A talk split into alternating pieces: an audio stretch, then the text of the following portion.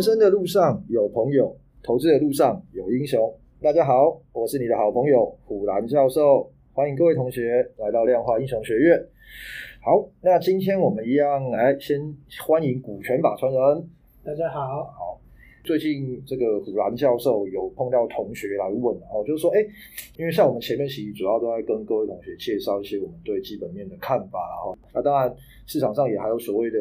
技术面，然后还有技术学派，那我就被问到，就是说，哎，那除了技术面、基本面，那还有些什么东西可以看啊？哈，那从生活中可以发觉，我们可以买的股票啦，这个就是我们之前有提到的。政策面，如果我们讲消息面，可能也算。比方说，最近的大陆跟香港，其实股市都不是这么好，像他们的教育产业就还蛮惨的。对对，那时候教育产业有政策的关系，政策嘛。最近还有提到一个什么共同富裕嘛，共同富裕，对对对，前富带着后富。那所以说，像什么拼多多啊，还有腾讯啊，他们第一个股价跌很多出来，然后他们自己也都讲说，哎，我们就是要捐款，被动捐款。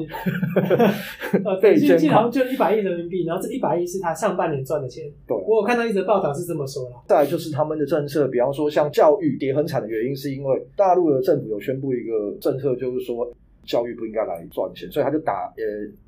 我用打压这个是可以吗？应该也可以。应该是这样讲，就是他们好像有去做一些分析啦。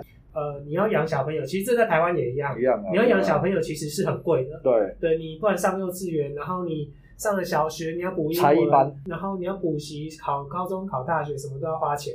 大家都可能会对养小孩这件事畏惧。你以一个国家来讲，这个其实是个不好的循环。我懂啊，他们其实最基本就是希望大家要生小孩了，不要因为要花很多钱对，就不生小孩。如果如果因为这件事好，国家帮你解决，因为可能大家会觉得压力很大，所以就不生小孩，因为我花的钱太多，所以他们开始对一些教育的政策啊做了一些。对，而且我记得他们前一阵子有开放三胎，鼓励生育啦。对，他鼓励生育，因为其实会有断层。对，除了有断层之外，其实对于国家发展健康。当然啦，包含运动也是一样啊。你比方说以我们台湾，你可能两千三百万的人口，要挑一个很会打篮球的啊，跟从五亿三千万里面挑一个很会打篮球，一定是从人数多的人会比较好找到。对，这个是无可避免。对，那回到我们刚刚就是说，哎，除了大陆之外，那世界上有没有一些什么的影响？其实是有的。比方说，在台湾这两三年，这一两年才比较常听到，就所谓 ESG 啊。嗯，对。对，我简单讲一下，E 就是呃环境啊，environment，它的意思大概就是说你对环境要负责任。S 就是 social，就是社会责任。社会责任这样就很简单嘛，比方说跟客户的关系，或者是说对员工的福利啊等等。哈，那社会治理哈，就 governance 就是一些，比方说我竞争行为啊，或者是一些商业的伦理都要符合规范啊，而不是说，比方说我拿回扣啊什么的。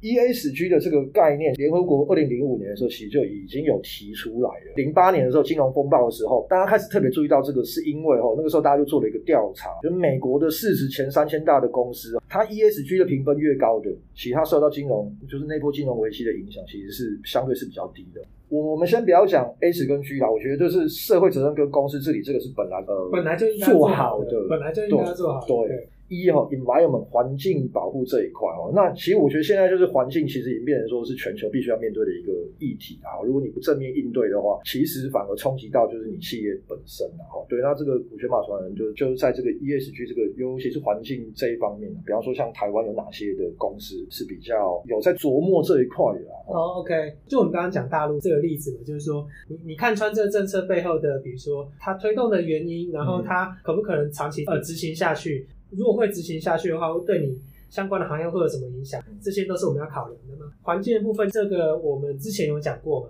就是我们之前讲到说，它造船现在都要符合环保的规格，你是要脱硫、压舱水的设备也是要经过处理，不能说你今天把太平洋东岸的水带来这边，影响到西岸的，就是太平洋西岸的生态生态。这些对公司来讲，就是其实都是个营运成本。对对，最常讲就是碳权嘛。你要赚钱，可是你需要对环境负一些责任。你可能你这边比如烧了一百公吨的碳，你可不可以在其他方面弥补一些回来？补回来，对。对，比如说用绿电来取代一般在生产的电之类的。在台湾有一家公司啊，就是它算布局最早的啦。嗯。那就比如说台湾现在所有的相关，那叫什么绿电的凭证啊？嗯。他买的。就秀怕，不给别人活路。对，就是其他人都是买一点点，就因为所有可以买的绿电其实也都被那个案子一标呢，基本上都被台积电买光了。嗯，对，所以现在目前所有绿电凭证在台湾呢是百分之九十九被台积电拿走的。对，它是个成本。如果这个世界都不重视这件事情，那你可以不管它。嗯。可是当世界开始重视这件事情了，你不这样做，那你你这个单子就会掉，或者是说你被踢出这个 loop，你踢出这个供应商里面。你刚刚讲说台积电，其实不得不佩服它了哦。比如说我们今年的上半年不是后来缺水吗？嗯。大家就是很紧张，说台积电会不会因为缺水，然后影响到它生产？它用上用水量很很大。对对，然后这个其实好像不是问题，因为好像可能在呃十几年前吧。他们有遇到类似的问题的时候，他们就已经在搜寻这个解决方案，排掉了废水，回收呃回收，然后把它处理完，尽量把这些能够利用就再利用。还是要去美国设厂，那我记得他设的地方是在沙漠区，对，那那个地方其实也是很缺水。然后这个地方那么缺水，你为什么要去那边？其实这对他们来说不是问题，就是他们在对于水的利用循环程度好像有九十几。我就会觉得哇，这难怪台积电可以是台湾的，就是护国神山。就是其实他们做每一件事情，其实都是想的非常细、非常远。对了，就是说，它除了公司本身的营营运状况、营运条件，哦，就是以我们做股票来看啊，就是说它基本面其实也够好了。然后再加上它也不是说只顾着当前，对，就它对未来，它也是看到非常的远。现在有一个组织叫做 RE 一百，R 就是 Renewable，E 就是 Energy，就是再生能源哦。那这个联盟大概目前有三百多家企业，包含哪些？大家都有听过什么 IKEA、Google 啊、沃尔玛或甚至 Apple、香奈儿、LV。这个组织里面，台湾目前大概有十家哦。那台积电在里面，台湾有十家，大概是呃科技公司也有，然后生技也都有哦。RE 一百这个组织大概是二零一四年成立的。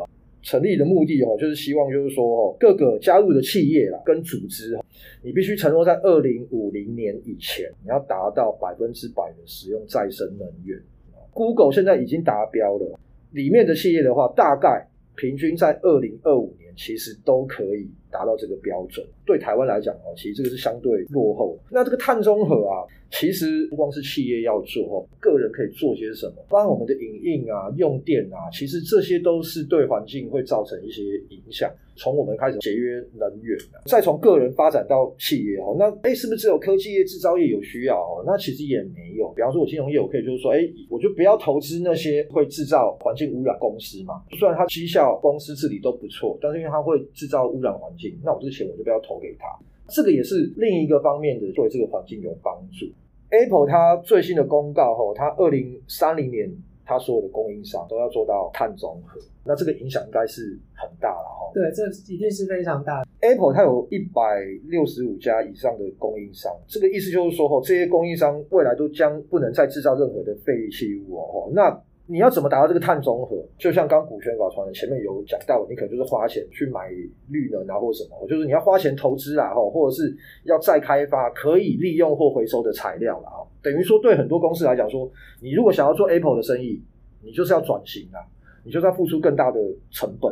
呃，那像它一些其他的一些组装厂，你可能就要取得一些零废弃物的一个认证，所以说成本一定会变高。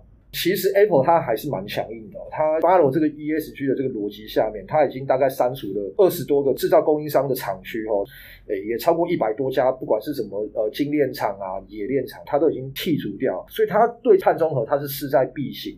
所有企业用电你都会排出二氧化碳，所以说你要做到碳中和，比方说种树造林。各个的国家，包含各个的企业，其实都对这个东西已经越来越重视了。然后就是说，你要么就种树，或者是说购买再生的能源凭证，或者直接用绿电来发电，才能抵消这些碳的排放量。哦，再加上欧洲，其实很多国家已经开始在征碳税，还有碳费。要拼这个减碳哈，用这个绿能发电，其实只是第一步啦。因为你到最后之后，包含一些产品的设计啊，或者是制造啊，或甚至于最后的废弃物能不能回收，你要符合这个永续的标准。除了你自己达到之后，其实到最后，你最后上下你整个供应链的上下游厂商哈，其实也都要符合到这个规范。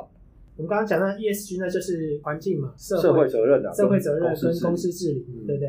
那我们稍微举社会责任跟公司治理这一块好了。那你刚刚前面有讲到，就是说它 ESG 评分比较高的，它在那个零八年那个时候，零八年的股灾，它是它是它是比较呃受受害比较少，对它的这个它股票股票跌比较少，对，那这件事情是合理，为什么？呃，如果你有去看那大卖空的那一部片子，嗯，他告诉你就是说，其实这些呃金融从业人员，他们就是为了利润，我就把一层东西一直包上去，然后我就为了专用金，然后一直卖，一直卖，一直卖，就包上去，到最后就变成其实我为了利润，我都不知道自己在卖什么东西了。然后最后造成崩盘。设计产品的人其实他是为了利润而做这件事情，他没有去想太多嘛。嗯，他完全为了只是想赚钱，他就是想赚钱。那当然赚钱是天经地义，他只是说这个后果其实就全世界了，全世界一起承受。他的风险跟后果他没有去那么对，但是他当下就只想到自己嘛。那比如说今天那个 BNT 刚到嘛，然后不是台积电跟永明捐吗？我记得台积电那时候前阵他开股东会嘛，嗯，然后反正所有股东问他说，那这笔支出怎么样？然后因为你毕竟还是他公司要花钱嘛，对不对？那某种程度就是股东买单哦。比如说我有台积电，那就是某种程度我捐了一些疫苗，对。那股东会他说，其实这个就是我们那个 ESG 的 G 公好，我记得他算 G 的，这就公司自己的部分，就等于是说他在这个这个项目上他可以得到分数，因为我确实会花了这么多钱，这这完全公益，这没话讲。对啊，我觉得这个都是一个很正向的循环，就至少。你企业存在的目的，你要赚钱，OK，但是你要赚该赚的钱。那我现在举另外一个反例，就是说，二零一四年的时候，我们爆发这个叫做顶新的黑心油事件，哦，收水油是不是？反正他就是把它插进去，地沟油了，地沟油，对对 对，就爆发出来之后，那我现在来看它的线图，就是说。它二零一三年最高点，最高点是五十四块三八，十月二十，然后这种爆了之后，它股价就从四十块，呃，一路崩跌到最低到十五块。一九年的时候，一九年中它一度涨到三十块，你会不会觉得说台湾人都很凶，原谅味全了？对，原原谅味全了。那后来也没有，就比如说你看这一次下来，它还在二十块左右，二十块啊，对啊。那我意思是说，如果你现在回去看它，就拉长来看，而且我用还原线图哦，还原就是说把它的股息都算进来。其实它是相对在历史的中下水平啊。